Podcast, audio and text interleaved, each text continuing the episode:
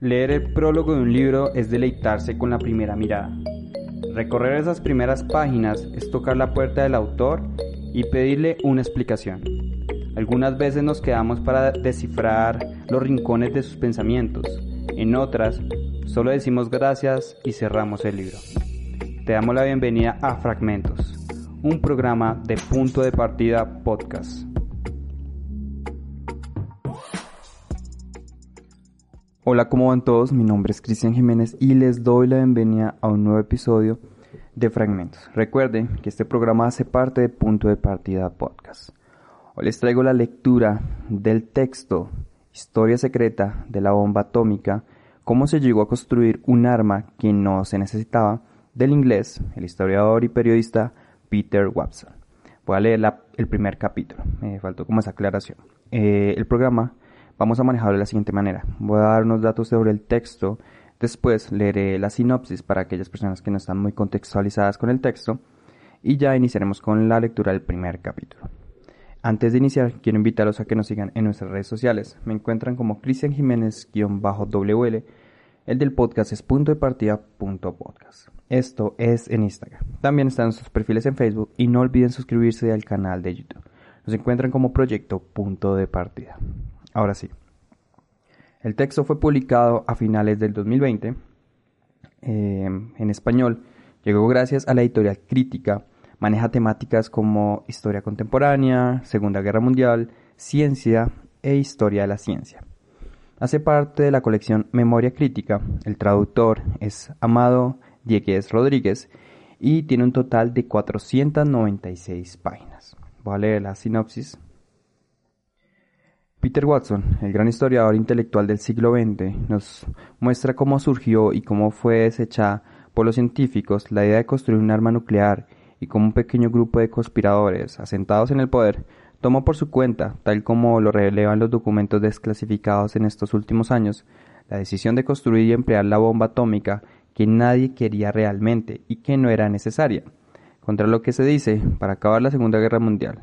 El libro de Watson, escrito con su habitual garra narrativa, no solo desvela un pasado desconocido, sino que ilumina un presente sujeto todavía a la amenaza nuclear.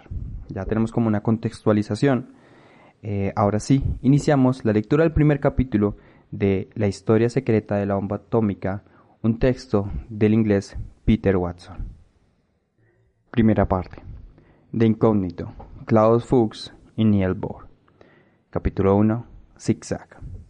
Viernes 3 de diciembre de 1943. Poco después de las 7 de la mañana, justo al romper el día, el RMS Andes abandona las aguas del Atlántico y se interna en la desembocadura del río James, en la bahía de Chesapeake. El tiempo es borrascoso, con chubascos intermitentes. El Andes, que se dirige a Newport News, Virginia, era un barco prácticamente nuevo. En principio iba a ser la joya de la corona de la Royal Mail Line, que antes de la guerra contaba con 31 navios dedicados a repartir las cartas y los paquetes que los británicos enviaban al resto del mundo. Había entrado en servicio en 1939, a pocos meses de la guerra, pero en cuanto estalló el conflicto, lo despojaron de sus lujos ropajes, incluido un precioso bar Art Deco cuando nadie había podido disfrutar de ellos aún y quedó convertido en un buque de transporte de tropas. Ahora realizaba travesías entre Estados Unidos y Gran Bretaña, y en lugar de alojar a 600 acaudulados pasajeros de pago, en sus abarrotados camarotes viajaban 4.000 soldados.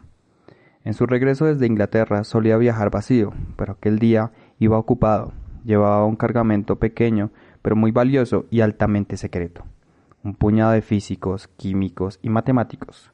Los habían enviado apresuradamente a América para formar parte del mayor secreto de la guerra, el desarrollo y fabricación de la bomba atómica. Entre ellos se encontraba el químico Christopher Frank Curtin, natural de Chester y hijo de un albañil, y el matemático Tony Sky, londinense y es alumno de Eton, junto con tres extranjeros nacidos en territorio enemigo, alemanes nada menos, que habían llegado a Gran Bretaña huyendo de las sanguinarias aventuras de Hitler, Rudolf Pierce, Otto Frisch y Klaus Fuchs. La travesía había durado el doble de lo habitual. Cuando se cruzaba el Atlántico, el Andes, le había hecho sin escolta, confiado en que su velocidad le bastaría para solventar cualquier imprevisto. Pero debe navegar en zigzag, y la navegación en zigzag es una metáfora más que apropiada para el relato que acabamos de comenzar. Los científicos del Andes habían recibido permiso para alojarse en primera clase. Eso sí, los camarotes se habían reacondicionado y llevaban ocho literas cada uno. El gran piano de cola estaba envuelto en, a buen recaudo hasta nueva orden, un detalle en particular decepcionante para Otto Frisch, porque Frisch era un pianista consumado, de un nivel cercano al de un concertista profesional, y tuvo que conformarse con el desvencijado piano de pared que ahora ocupaba el antiguo salón de baile. El instrumento, por lo demás, estaba encadenado a una columna para que no rodara cuando el mar estaba picado. Pero el 3 de diciembre de 1943 constituyó una fecha importante en la Segunda Guerra Mundial por otro motivo. Ese día se publicaron las primeras noticias sobre la conferencia de Teherán de los tres grandes, Franklin D. Roosevelt, Winston Churchill y Joseph Stalin, que en realidad tuvo lugar unos días antes, pero se había mantenido en secreto por razones obvias. Era la primera vez que los tres líderes se habían encontrado cara a cara y habían tomado decisiones trascendentales sobre la dirección de la guerra. Casi la misma relevancia tenía un anuncio del gobierno estadounidense de ese mismo día. En noviembre, el mes anterior, el país había producido 8.789 aviones, es decir, uno poco cada vez más de cinco minutos. La guerra estaba en su apogeo. El traslado de científicos británicos a Estados Unidos suponía un importante paso adelante, aunque, como veremos, los británicos habían sido los primeros en comprender la factibilidad de fabricar una bomba atómica. A finales de 1943, Estados Unidos le había tomado la delantera, aparte de contar con mayores recursos, como demuestra la citada cifra de producción de aviones, cualquier programa llevado a cabo en Gran Bretaña corría el peligro de sufrir los estragos de los bombardeos alemanes. El Andes atracó en Newport News esa misma mañana, la ciudad conocida en un principio por sus exportaciones de carbón y por haber contado con el mayor astillero y la mayor dique seco del mundo, era una, una importante base naval, bien protegida de los posibles ataques por la geografía costera. Desde Newport, los científicos viajaron en tren hasta Washington, a donde llegaron después de hacer transbordo en Richmond. Durante la parada en la estación de la última localidad, Otto Frisch, un austriaco alto y apuesto, que se había nacionalizado británico 24 horas antes de zarpar a Liverpool, salió a dar un paseo por las calles más próximas. Me encontré con un espectáculo absolutamente increíble. Puestos de fruta con pirámides de naranjas. A causa del bloqueo naval de Gran Bretaña, llevaba dos años sin catar una.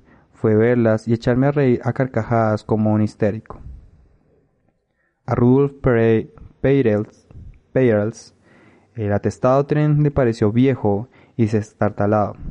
Peirels era de corta estatura y tenía la cara redonda, Llevaba gafas de lentes muy gruesos y sus dientes de conejo dibujaban una sonrisa maliciosa. Su mujer, Jenia, era rusa, la había conocido a principios de la década de 1930 en una convención de física celebrada en Odessa. Fue ella la que le recorrió el convoy en busca de los mejores asientos y al volver le dijo a su marido que había encontrado un vagón casi vacío donde solo viajaban dos negros muy simpáticos. Para su decepción y espanto, alguien le aclaró que en el sur de Estados Unidos, donde aún se encontraban los medios de transporte, se regían por normas de segregación racial. En Washington, los científicos recién llegados tuvieron que esperar varios días a que los recibiera Leslie Groves. El general era el director militar del proyecto Manhattan, nombre bajo el que se agrupaban todas las investigaciones realizadas en Estados Unidos encaminadas a fabricar a la fabricación de la bomba atómica. Cuando por fin se produjo la reunión con los científicos británicos, Groves habló de la compartimentación a fin de mantener un secreto absoluto. Los especialistas estaban autorizados a conocer los trabajos propios de su especialidad y nada más, y prácticamente nadie tendría una visión de conjunto. Si esta era una idea del todo lógica desde un punto de vista militar, Casi todos tenían a Groves por un excelente comandante. Para muchos científicos tal compartimentación resultaba muy poco práctica. Para llevar a cabo su labor era preferible, opinaban, tener una idea global del proyecto. Esta diferencia de pareceres daría pie a muchas discusiones a lo largo de toda la guerra. Para James Chadwick, el físico británico de mayor jerarquía dentro del proyecto Manhattan, la compartimentación era un fraude y más tarde Leo Lixar, físico húngaro exiliado, dijo que retrasó la fabricación de la bomba al menos un año. Leslie Groves era objeto de admiración de casi todos, pero no caía bien. Taylor, otro exiliado húngaro, dijo, habría ganado todos los concursos de impopularidad. El general era, además, un anglófobo irredento y sospechaba de todo extranjero. Creía firmemente que los estadounidenses eran en general personas de mayor moralidad que las de cualquier otro país, y obligado por órdenes llegadas de arriba aceptaba de muy mala gana la presencia en suelo norteamericano de Frisch, Peirce y Fox y los demás. La anglofobia de Grubbs, por otro lado, tendría consecuencias. En aquella primera reunión, Grubbs informó a los científicos llegados de Inglaterra de que trabajarían en varios laboratorios. Algunos, Frisch, por ejemplo, se dirigiría a los Álamos, en el desierto de Nuevo México, donde en caso de éxito acabaría montándose la bomba. Alamos recibió el nombre de Side Edge.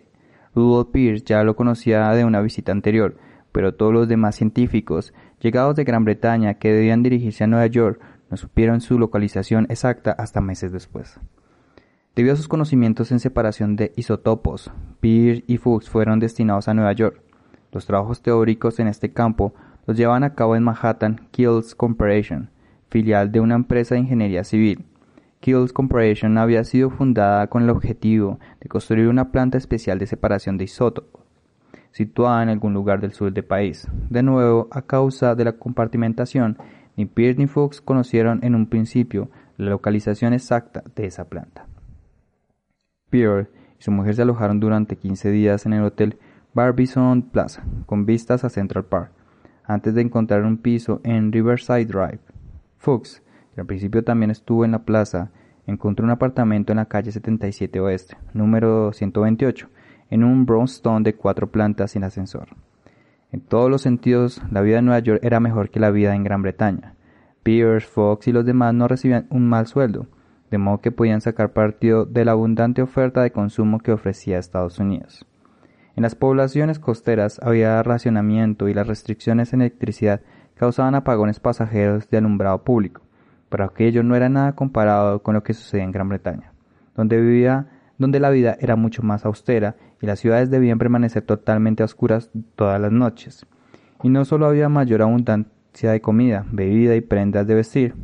Los teatros de Broadway ofrecían grandes obras en cartel.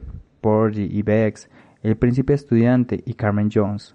La vida nocturna, nocturna era muy activa y nunca faltaban conciertos de música clásica, a los que Fuchs era asiduo. En Nueva York había 15 científicos británicos trabajando en el proyecto Manhattan. No estaba previsto que todos ellos se quedaran en Estados Unidos mucho tiempo, pero sí Fuchs y también Peirce y Frisch, de manera que uno de los directores de Tubo Holds, aleación de tubo, nombre en clave del programa atómico secreto británico, pidió al M15 un informe exhaustivo sobre él, porque habría sido cuando menos embarazoso que no fuera quien parecía ser. El M-15 sabía que Fuchs había sido comunista, pero su informe aseguraba que había renunciado a toda participación activa en política y que su conducta en Gran Bretaña nunca tuvo nada de objetable. Pero lo que ni Pierce ni los demás físicos que trabajaban en la fabricación de la bomba atómica en Nueva York sabían que era que Fuchs llevaba a cabo ciertas actividades que de manera que de haber tenido noticia de ellas les habrían parecido objetables, porque desde agosto de 1941 Klaus Fuchs era un espía ruso. El lunes 6 de diciembre, es decir, justo tres días antes de que los Andes amarrara en el puerto de Newport News, otro buque, el RMS Aquitania, un transatlántico de cuatro chimeneas, repintado de color gris acorazado, atracó en el puerto de Nueva York. También el Aquitania era lo bastante rápido y había cruzado el Atlántico sin escolta. Llegaba con muchos pasajeros, incluidos dos científicos que viajaban de incógnito, incógnito, cuya presencia a bordo era un secreto celosamente guardado. En sus pasaportes británicos figuraban los nombres de Nicholas Baker y James Baker, pero en realidad eran daneses. Se trataba de Neil Bohr y de su hijo Eich. Neil Bohr era, junto con Albert Einstein, el científico más famoso del mundo, y en lo referente a la bomba atómica era incluso más importante que este, porque Einstein no había desempeñado un papel activo en el desarrollo de lo que los científicos llamaban en privado el chisme, mientras que Bohr había sido fundado mentalmente en el estudio de la fisión de núcleo del átomo y la inmensa cantidad de energía que podía liberar. A juzgar por la labor desarrollada por su Instituto de Copenhague en el periodo de entreguerras, Bohr posiblemente fuera, además, el físico más reconocido de todos los tiempos, cuando obtuvo el Premio Nobel de Física en 1922 por explicar la importancia de la posición de los electrones alrededor del núcleo del átomo, que demostraba que la física regía las propiedades de la química y que ambas disciplinas están íntimamente ligadas. Le concedieron la dirección de un instituto de investigación en Copenhague, en el que daba cita físicos de muchas nacionalidades británicos, estadounidenses, alemanes, neerlandeses, suecos, austriacos, italianos, franceses, japoneses y rusos. Bohr era generoso y paternal, y carecía por completo del instituto de rivalidad que suele agriar relaciones con tanta facilidad. Quizás el éxito del Instituto de Copenhague también tuviera algo que ver con el hecho de que Dinamarca sea un país pequeño donde en aquel entonces no resultaba difícil olvidar las rencillas nacionalistas. Bohr siempre fue algo más que un simple científico. Partir del 30 de enero de 1933, día en que Hitler se convirtió en canciller de Alemania, estuvo atento a la evolución de la política germana con creciente inquietud. Conocía a Alemania, la había visitado muchas veces, sabía alemán y quizá por eso no se había ilusionado y era consciente de que un día no demasiado lejano tendría que actuar para ayudar a, los a la comunidad científica del país. De hecho, viajó a Alemania poco después de la llegada de Hitler al poder para visitar algunas universidades de forma oficial pero en secreto quería comprobar si la situación de sus colegas científicos era segura y saber cuántos de ellos se verían afectados por las nuevas leyes raciales. Uno de los primeros en recibir su ayuda fue Otto Frisch, de Hamburgo. Frisch era el joven sobrino de Liz Meitner, colega y amiga de Bohr desde hacía tiempo, y como ella, judío y austriaco. Como austriacos, en todo caso, Frisch y Meyer estuvieron, estuvieron protegidos de las viles raciales alemanas hasta el Auschwitz de 1938. Bohr se tomó mucho interés en los trabajos de Frisch acerca de la energía contenida en los átomos de sodio, y en el transcurso de su encuentro lo agarró cariñosamente y le susurró que le esperaba en Copenhague. Frisch escribió a su madre esa misma noche para decirle El mismísimo Dios me ha, me ha cogido por la solopa del chaleco y me ha sonreído. Bohr recorrió Alemania mientras los nazis endurecían sus leyes y empeoró la convivencia al sugerir que Copenhague sería un refugio para todo aquel que lo necesitara. Y no solo para los judíos, habló entre otros con Max Planck, que había ganado el Nobel por su descubrimiento del, del cuanto y era director de la Sociedad Kaiser, Kaiser Guillermo, de Berlín, y se reunió con el checo George Plasek, autoridad mundial en el estudio del neutrón que trabajaba en Leipzig, y con George von Hertzig, húngaro especialista en radioquímica que investigaba en Friburgo y también había sido galardonado con el Nobel.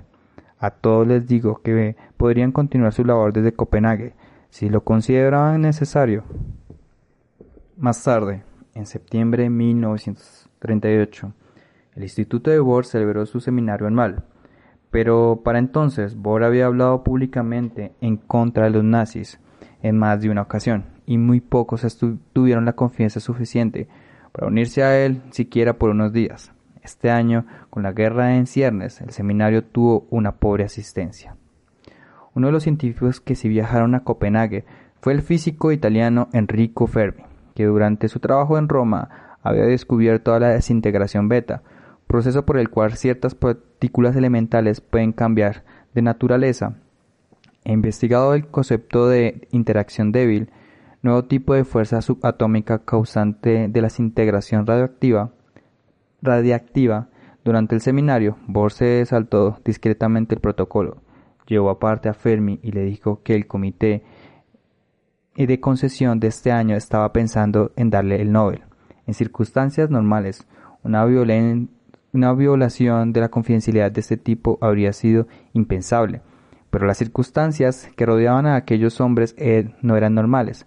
Por lo demás, Bohr era consciente de que el gobierno italiano había ordenado a sus ciudadanos la conversión a liras de toda divisa extranjera que poseyera y le preguntó a Fermi si prefería retirar su candidatura al Nobel hasta que pudiera disponer del dinero del premio sin limitaciones.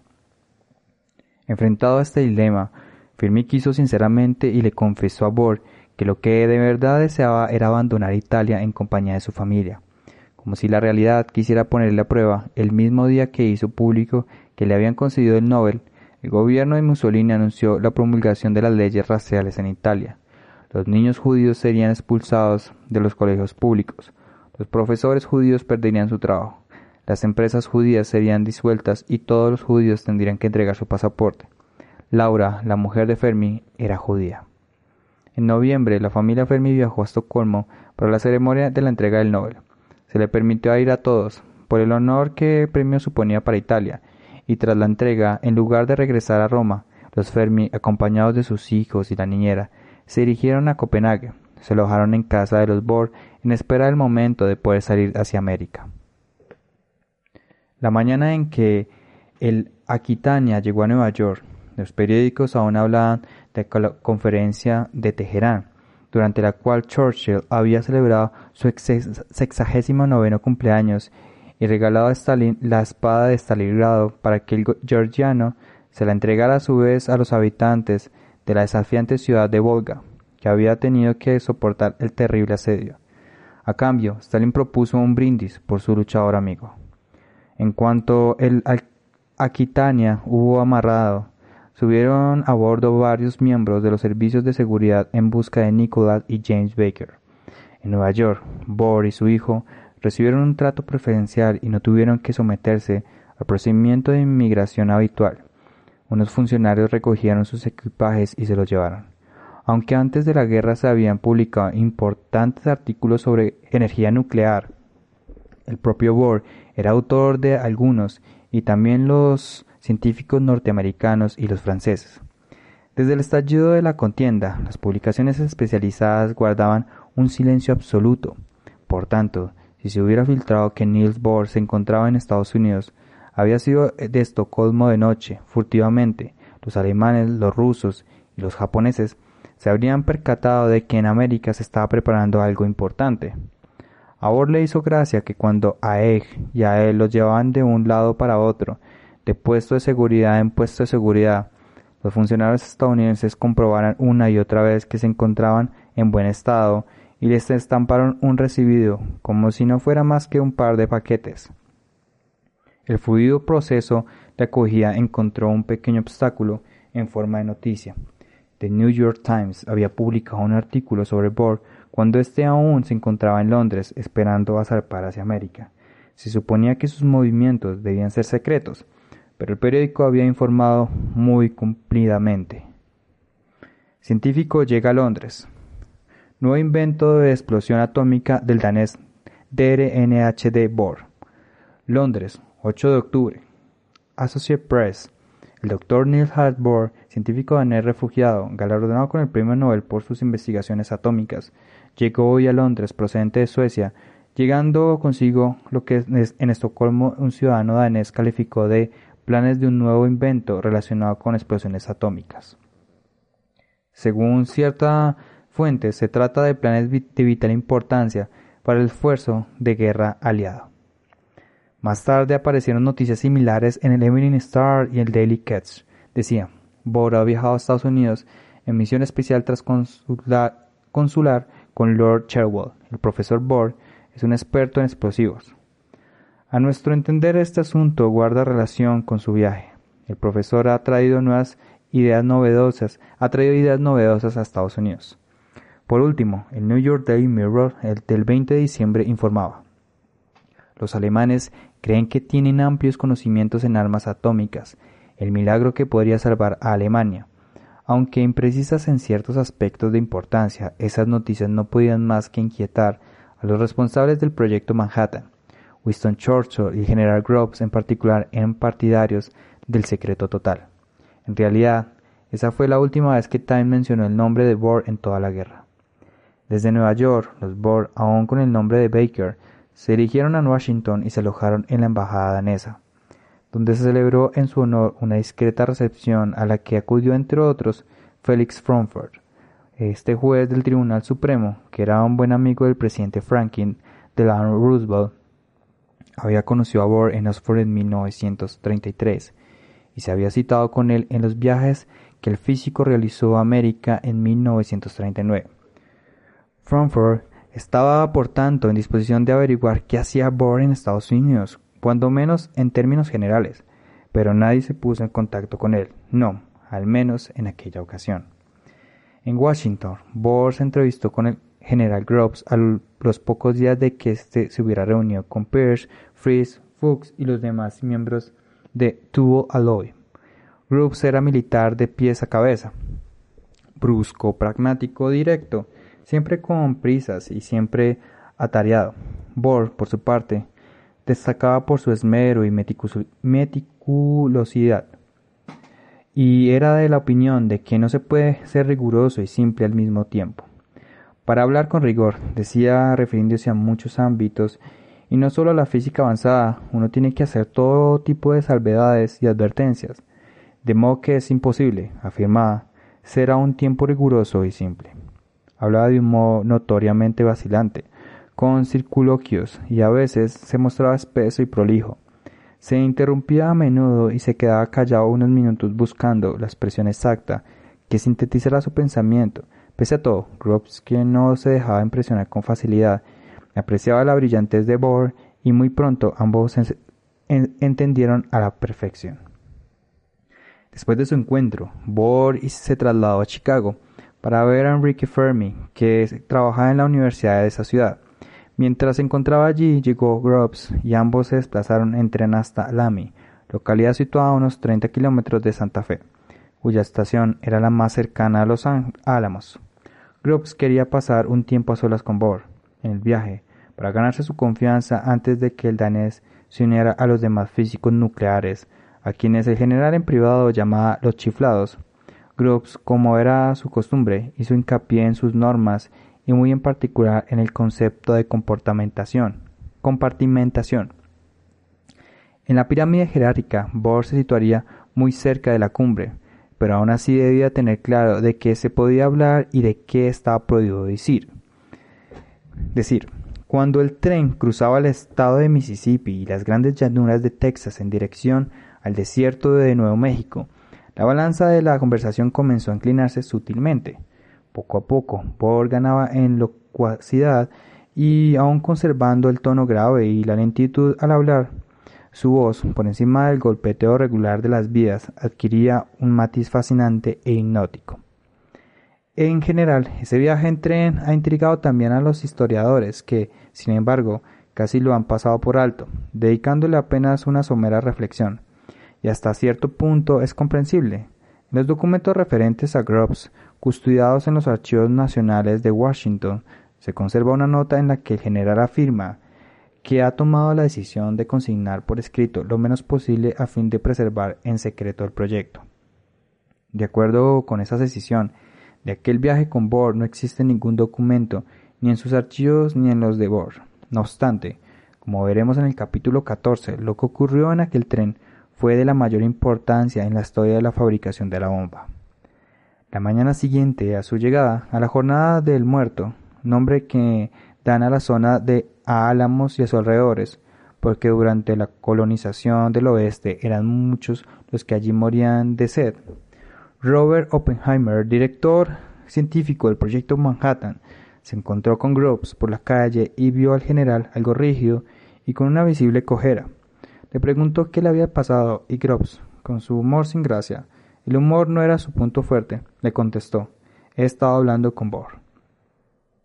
Tras su llegada a las costas americanas y en los meses posteriores, Niels Bohr y Klaus Fuchs intentaran cada uno a su manera cambiar el curso de los acontecimientos relacionados con la fabricación de la bomba atómica y la carrera armamentista que ambos veían cernirse en el horizonte. La ironía que encerraba lo que ambos se proponían hacer, simultáneamente y en paralelo, se pone de manifiesto en las páginas siguientes. Pero sus actos también han de juzgarse a la luz de circunstancias relevantes que los relatos previos de la construcción de la bomba han dejado de lado, y sin embargo cambian por completo nuestro punto de vista sobre lo que ocurrió. Porque lo cierto es que, cuando llegaron a América, tanto Bohr como Fuchs sabían que la razón fundamental para construir una bomba atómica que sirviera de elemento disuasorio en el caso de que Hitler la fabricara antes y llegara a chantajear con ella al mundo, podía quedar descartada sin temor a equivocarse. Cuando desembarcaron en Estados Unidos, Bohr y Fuchs sabían ya que Alemania no representaba ninguna amenaza, porque estaban al corriente de los científicos alemanes, no tenían recursos para confeccionar la bomba, por lo que, en realidad, ni siquiera lo estaban intentando de manera que ni en Estados Unidos ni Gran Bretaña tenían la necesidad acuciante de fabricar un arma nuclear. El mundo no la necesitaba. En vez de ello, los halcones de los gobiernos aliados tenían nuevas prioridades que darían a Occidente. Estaban convencidos de ello. Un dominio indiscutible en un mundo de la posguerra en el que Rusia, todavía aliado, se convertiría en adversario. Este libro demostrará a los científicos que trabajaban en los Álamos se les hurtó información confidencial que confirma que el programa atómico alemán no era viable para que continuaran esforzándose por conseguir una bomba atómica, una bomba que, según creían, iba destinada contra Hitler, cuando en realidad los objetivos del programa habían cambiado radicalmente.